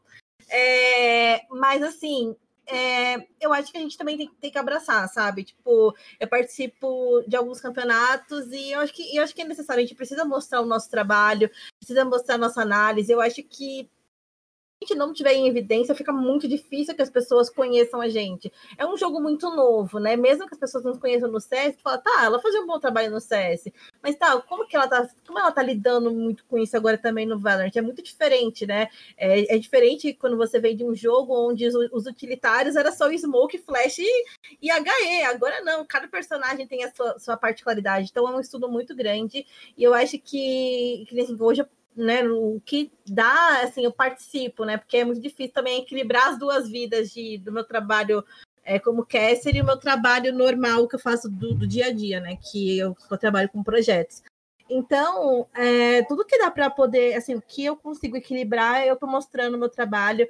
Eu acredito que há muito ainda o que mostrar, sabe? Eu acho que eu poderia me incentivar mais a fazer mais conteúdo também para mostrar mais o meu trabalho, não só ficar esperando campeonatos né, aparecer, ou as pessoas virem atrás para poder mostrar meu trabalho. Então, é, falta um pouquinho também ali na minha parte de me incentivar um pouco mais para mostrar mais a minha análise, mostrar mais o meu conhecimento do jogo. Mas é isso, eu acho que a gente tem que ir fazendo de outras formas. Se às vezes os campeonatos não estão vendo a gente, vamos fazer de algum modo para que eles vejam o nosso trabalho. E é um belo trabalho, gente. Todo mundo está fazendo um, um, belo trabalho. E isso, assim, só para complementar e passar as palavras para a Nath, eu fico muito feliz em ver que, que, tem mulheres muito fortes. Eu concordo com a Nax em questão de é, não, é o, não é o valorante, é porque existem mulheres que uh, estão dispostas a a dar o seu tempo, a dispor o seu tempo, é, sabe, tipo, noites, às vezes sem dormir, pensando nos projetos para poder fazer a coisa acontecer, sabe? Tipo, ir atrás de patrocínio, ir atrás de. Enfim, é muita coisa. E é por isso que o cenário de Valorant feminino vai dar muito certo, porque existem mulheres jogadoras, casters, jornalistas é, que querem fazer a coisa acontecer. Então, eu acho que, meu, acho que Valorant vai ser dominado demais pelas, pelas mulheres. Eu acho que tem tudo para acontecer, porque todas estão dispostas a fazer um cenário diferente do que a gente vê, um cenário fechado e juntas, exatamente.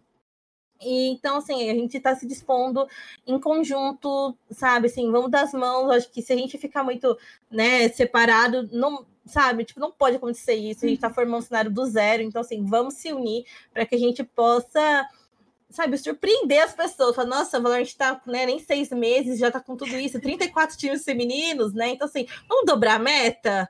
Vamos dobrar, Let, tá aí, ó. 68 times femininos, o porquê não, gente? Eu acho que tá uma mistura de todos os cenários, o, o Valorant de PB, de CS, de Overwatch, eu acho que tem tudo para poder crescer. E é isso, nessa parte de caster, é a gente mesmo se dispor a mostrar cada dia mais as nossas análises e participar da quantidade de campeonatos que sejam necessários. Participo dos que são é, com, com o objetivo de de arrecadar fundos para poder né, doar para alguns projetos, ainda mais nesse, nesse, nesse mês agora do Outubro Rosa. Enfim, o que dá para participar, eu estou participando. Eu acho que é um cenário novo e a gente também tem que mostrar nosso trabalho, mesmo que seja um campeonato um pouco menor. Eu acho que qualquer visibilidade é sempre bem-vindo. Sim. Nath? É, você tinha comentado sobre como que fazer esses campeonatos femininos e comentar, enfim, ajuda no portfólio, né?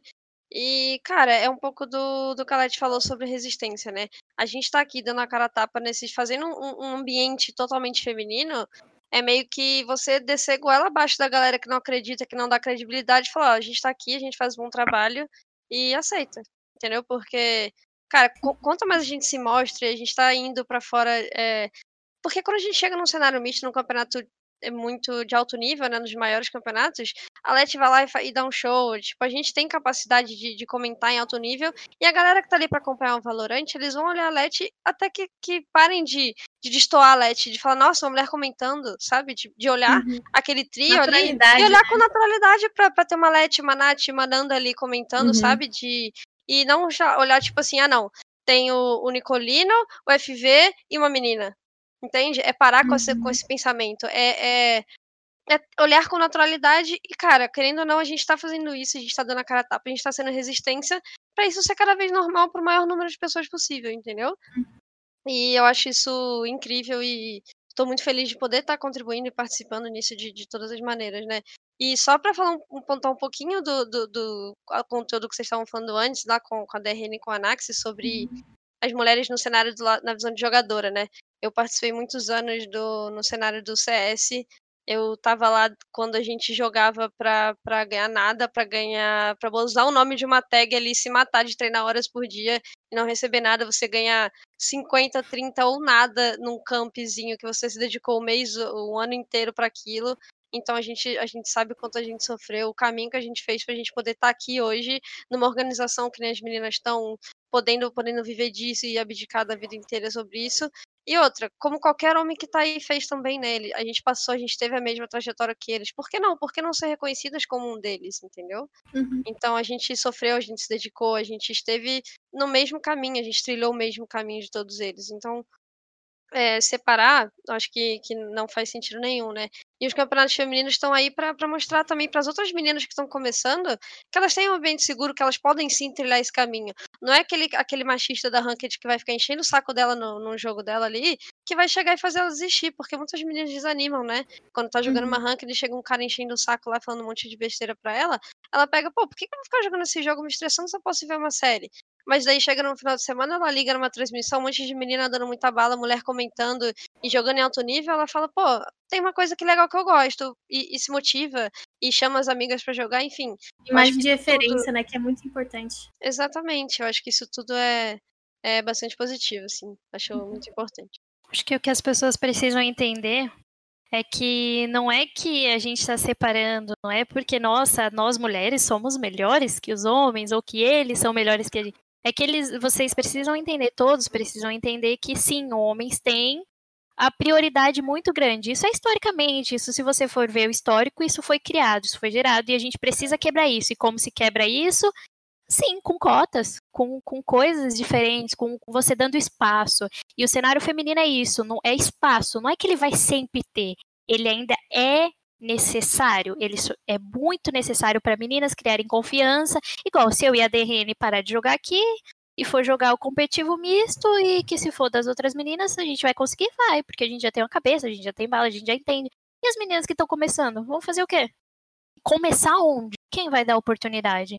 Então o cenário feminino tá aí para isso. Às vezes você assiste uma transmissão, você vê uma menina dando uhum. bala pra caramba. Você vê, conhecer, você ir pesquisar e falar, olha quem é essa menina, essa menina é boa. Começar a comentar no stream, ou você vê essa menina aí, que legal, tu começar a incluir. Não porque ela é melhor que você. Não é que ela tá tentando ser melhor que você, ela tá tentando se incluir no meio que você está. Então eu acho que é só isso que as pessoas precisam entender que o cenário feminino é importante para incluir e não para ser melhor, não porque a gente, uhum. pô, tem cara falando, ah, a premiação podia ser pro misto. Pô, o campeonato o grande que vai vir agora vai ser o da Lete. Mas, pô, nossas premiações, atualmente, não que sejam ruins, pelo amor de Deus, muito bom. A gente, no campeonato, já participei de campeonato valendo 100 reais. Assim, os campeonatos valendo 500, mil reais. É pouco no início? Sim, é pouco. Os moleques estão aí recebendo, tipo, meninos que eu digo porque a gente não vê times femininos atualmente, né? E nem mistos ainda nas, nas streams é, e tudo. Exato. Então, assim, é 30 mil, outro aí de 15 mil, foi mais 30 mil, já foi dois de 30 mil. E, pô, você vir reclamar de mil reais é, é sacanagem, sabe? Tipo, uhum. espera, calma. Deixa a gente crescer, deixa as meninas ganharem espaço e sem reclamar. Eu, adicionando só uma fala aí da questão que as meninas comentaram, né?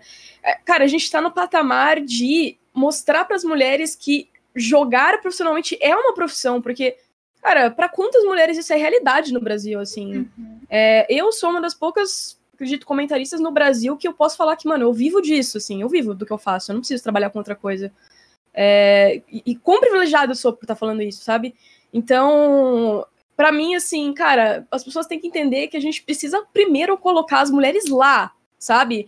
Primeiro dar o espaço, primeiro fornecer esse, essa oportunidade, porque assim, é, tava conversando, cara, eu, eu, eu tenho um programa de entrevista, né, que eu faço entrevista com jogadores profissionais, a gente recebe, recebi o Showtime recentemente do CSGO, né, a gente conversou, é, eu conversei com ele, e ele falou, cara, é, para sua família aceitar, você precisa mostrar que aquilo é viável, que tem um caminho.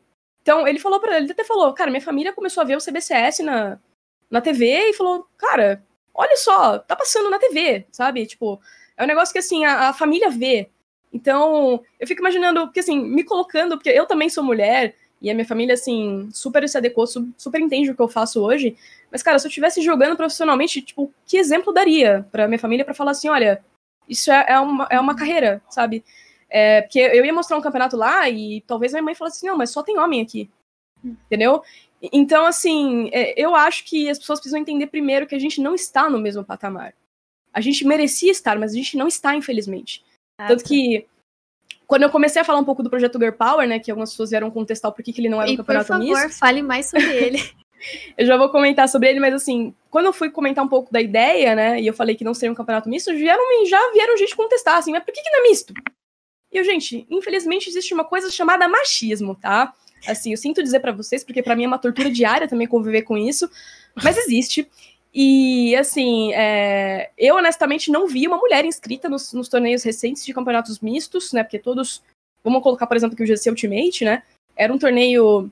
Em nenhum momento você fala que o GC Ultimate não era um torneio para mulheres jogarem. Mas eu não vi uma mulher lá. Entendeu? Então, assim, o que que tá acontecendo? O que que acontece que não as mulheres não chegam lá? É por má vontade? É por a falta de habilidade? Não, não é. Então, assim, é, se a gente não vai investigar, se ninguém vai atrás para descobrir qual que é o, o, a real razão, o motivo, a gente sabe, a gente sabe de onde vem essa raiz. Essa raiz é o machismo. Então, uhum. vamos fazer o nosso e vamos mostrar para as mulheres que elas podem se profissionalizar no esportes. Esse é o meu objetivo.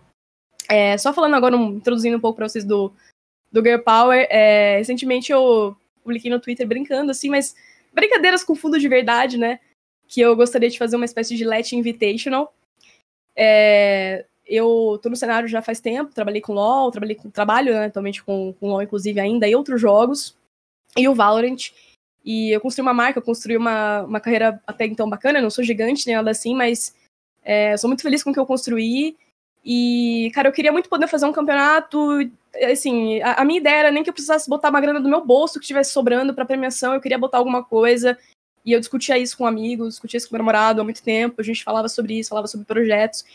E eu nunca estive por trás de organização de campeonato, deixando claro para todo mundo, eu, eu, nunca estive, nunca, nunca entendi qual é a, a, a, parada que faz acontecer um campeonato. Mas graças à Gaming Culture, né, a Gaming Culture, para quem não sabe, é uma empresa que está apoiando, tá apoiando o Uber Power, né? Eles vieram entrar em contato comigo, falaram assim, pô, Lê, a gente viu a tua ideia no Twitter, vamos tirar esse campeonato do papel. E eles já fizeram um projeto de CSGO recentemente feminino também, eles estão fazendo um trabalho muito foda o cenário feminino.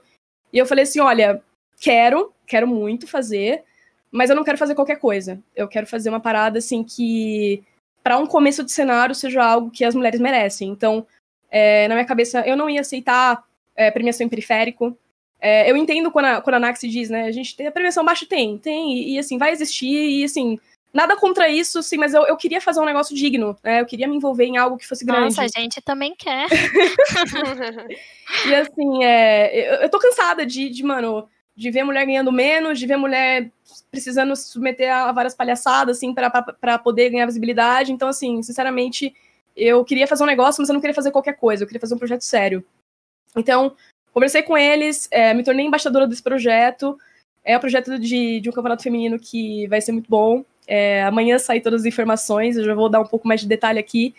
Mas é um projeto que, desde o início, eu pensei que eu queria que fosse o primeiro passo, né? Então, assim, sem dar spoilers nem nada, mas é o primeiro passo de algo que eu quero fundar, talvez no, no futuro, talvez uma liga, talvez algo maior, algo com calendário para as meninas disputarem constantemente, não só um campeonato ali no fim do mês, no, no final de semana. Eu não quero nada que seja. Cara, que seja. Aquilo ali acabou, sabe? Eu quero dar continuidade. Eu quero que seja um projeto que mostre para as marcas e mostre para o público, para a comunidade, que a gente está fazendo um negócio bem feito. A gente está apresentando um negócio legal, a gente vai fazer um negócio para dar voz e e, mano, mostrar a gameplay das meninas, que elas estão. Elas têm nível para competir. Então, assim, desde o início foi um projeto que eu me preocupei muito em, em como ele seria feito, é, em retransmissão, se a gente vai retransmitir, quem que vai pegar esse projeto para retransmitir. Cara, eu me preocupo com cada minúcia, cada detalhe, se o chat dessa, desse streamer que retransmitir vai ser tóxico ou não. Cara, são coisas que eu, eu honestamente estou me preocupando bastante, mas eu tô muito atenta a tudo isso, então essas coisas a gente vai ainda resolver. Coisas que mulheres têm que se preocupar que se fosse o campo masculino não seria, não pensaria, né? Enfim, são. É bem... Exatamente. Então, é, eu não, a, gente não, a gente não tem detalhes ainda, a gente vai ter uma transmissão oficial, inclusive é, nós convidamos a Babi, a Babi narradora de CS, ela vai estar com a gente no projeto. Então, já anunciando aqui o primeiro, com exclusividade, a primeira pessoa que vai estar envolvida no projeto também. Opa! Que isso não saiu em lugar nenhum. a Babi, para quem não sabe, ela ela trabalha lá na Gaules TV, né? Ela tá fazendo um trabalho muito foda com o CS, já trabalhei com ela também, é, narrando. Então, assim, a gente vai fazer esse projeto acontecer. É, a gente não, não posso dar muitos detalhes ainda, porque a gente está fechado com patrocinadores e algumas coisas não dependem da gente querer falar, mas os patrocinadores estarem ok, né? Então, é, amanhã às 6 horas da tarde, é um outro detalhe que eu que não tinha saído ainda, às 6 horas da manhã, a gente vai soltar um vídeo animal, tá maravilhoso, cara, maravilhoso, assim, eu vi Ela o vídeo. a gente curiosa. É, Parabéns. Eu vi o vídeo e eu falei assim: meu Deus do céu, que coisa maravilhosa. Então, assim, fiquem de olho nas redes sociais da Gaming Culture, nas minhas redes, que a gente vai publicar esse vídeo. É, cara, é um vídeo de basicamente que vai introduzir o formato, as inscrições. É um, é um não é não é invitational, né? Vai ser um, um open para quem quiser jogar. Então começa por aí também. A gente não vai a gente decidiu fazer algo bem aberto para a comunidade, para quem quiser aparecer, quem quiser jogar, será bem-vinda. E acho que é isso. A gente já já definiu algumas coisas importantes, mas outras coisas estão para ser definidas ainda. Então, aguardem, aguardem, porque vem coisa muito boa, muito boa por aí. Amanhã, amanhã às 6 horas. E agora eu vou começar a encerrar esse programa já puxando o gancho que a Letícia falou sobre redes sociais. Eu queria começar com ela mesma. Leti, e avisar a todas, eu quero que vocês deem suas redes sociais e se tem uma mulher que inspira vocês no cenário competitivo ou nos esportes em geral. Leti, por favor. Uh, eu achei que estava aqui embaixo, mas não está. Então, minhas redes sociais, arroba com dois T's aqui, igual meu sobrenome, em Twitter, Twitch, Instagram, você me encontra lá. É, amanhã, como eu falei, eu vou, eu vou retweetar né, o, a publicação da Gaming Culture do aviso do campeonato, então fique de olho lá que a gente vai movimentar bastante. É, mulher que me inspira no cenário, caraca, difícil, acho que todas. Todas que estão aqui me inspiram de algum modo, as jogadoras, com essa cara, essa não desistência, essa batalha, essa resistência em estar aqui. É, meu, vocês estão num lugar que eu não sei como é estar desse, desse, desse lado. É, eu nunca estive nessa posição, mas eu eu sei que é difícil, assim, eu sei, eu, eu entendo. E por isso que eu quero muito ajudar vocês a crescer. Eu quero dar esse espaço para vocês. Eu quero que vocês sejam grandes. Eu vou lutar para isso. Então, quero que vocês, quero que vocês saibam que vocês me inspiram a, a fazer tudo que eu tô fazendo, porque eu tô fazendo por vocês. Então, é isso. E obrigada a todo mundo que acompanhou. Ah. Nanda, por favor, faça seu jabá, suas redes e se você quiser citar alguém que te inspira. Tá, minhas redes sociais é igual a minha Twitch aqui, eu tava conversando com o pessoal, tava interagindo aqui, multitask, prestando atenção. é arroba Nanda Bepiva, todas as redes sociais.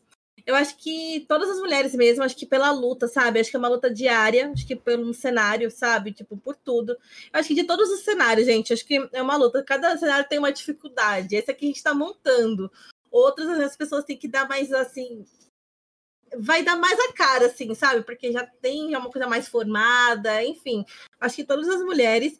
Só que não tem como não citar a minha amiga de muito tempo aí, de mais de 10 anos, que é a Babi, né? É, a Bá é sensacional, a gente é amiga já há muito, muito tempo, desde o sucesso 1.6. Gente, espero não estar tá entregando a idade em 10 anos, mas ela é sensacional, ela é uma amiga, né, sabe, excepcional, uma mãe excepcional, uma profissional excepcional. Então, é, assim, com certeza ela me inspira demais, mas todas, com toda certeza, que cada um tem a sua batalha, as suas dificuldades, tudo que tem que enfrentar é trabalho e depois né, tem os seus, seus, assim, o seu sonho, que é lutar por é, ser caster, por ser jogadora, enfim, acho que cada um com a sua luta, e por isso que a gente tem que dar valor a todas essas, essas mulheres. Então, ó, o Puma já colocou as redes sociais aqui, gente, então siga todo mundo aí, acompanhe. E é isso, gente. Agradecer pela oportunidade, gente. É uma honra estar aqui com, estar aqui com vocês, saber um pouco mais de vocês, a visão de vocês também sobre o jogo, a história também, um pouco aí de cada uma em alguns momentos. Então, sempre importante. Obrigada, gente. Espero que vocês tenham gostado aí do bate-papo. Nath, minha querida, por favor, sua vez. É, obrigada pelo convite, Eli. Minhas redes sociais estão aqui embaixo, só que tem um umzinho no final, meu Twitter. É IMNat1. Se quiser seguir lá, enfim.